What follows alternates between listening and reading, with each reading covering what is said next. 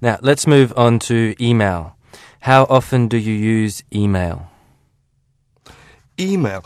I tend to use email about once or twice a week just to keep in touch with people who I'm not in the same city as or the same country as at the moment.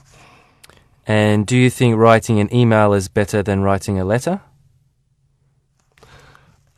I don't think it's better than writing a letter. I much prefer writing and receiving letters. But the emails are so much more useful for immediate communication.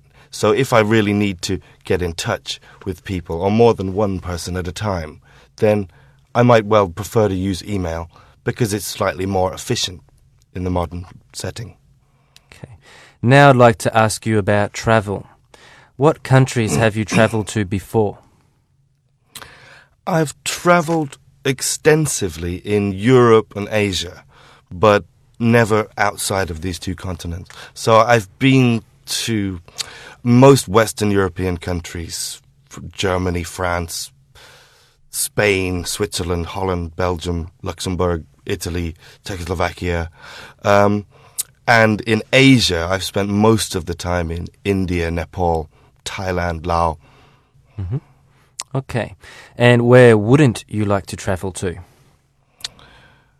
I wouldn't like to go to Los Angeles or the suburban sprawl around that area.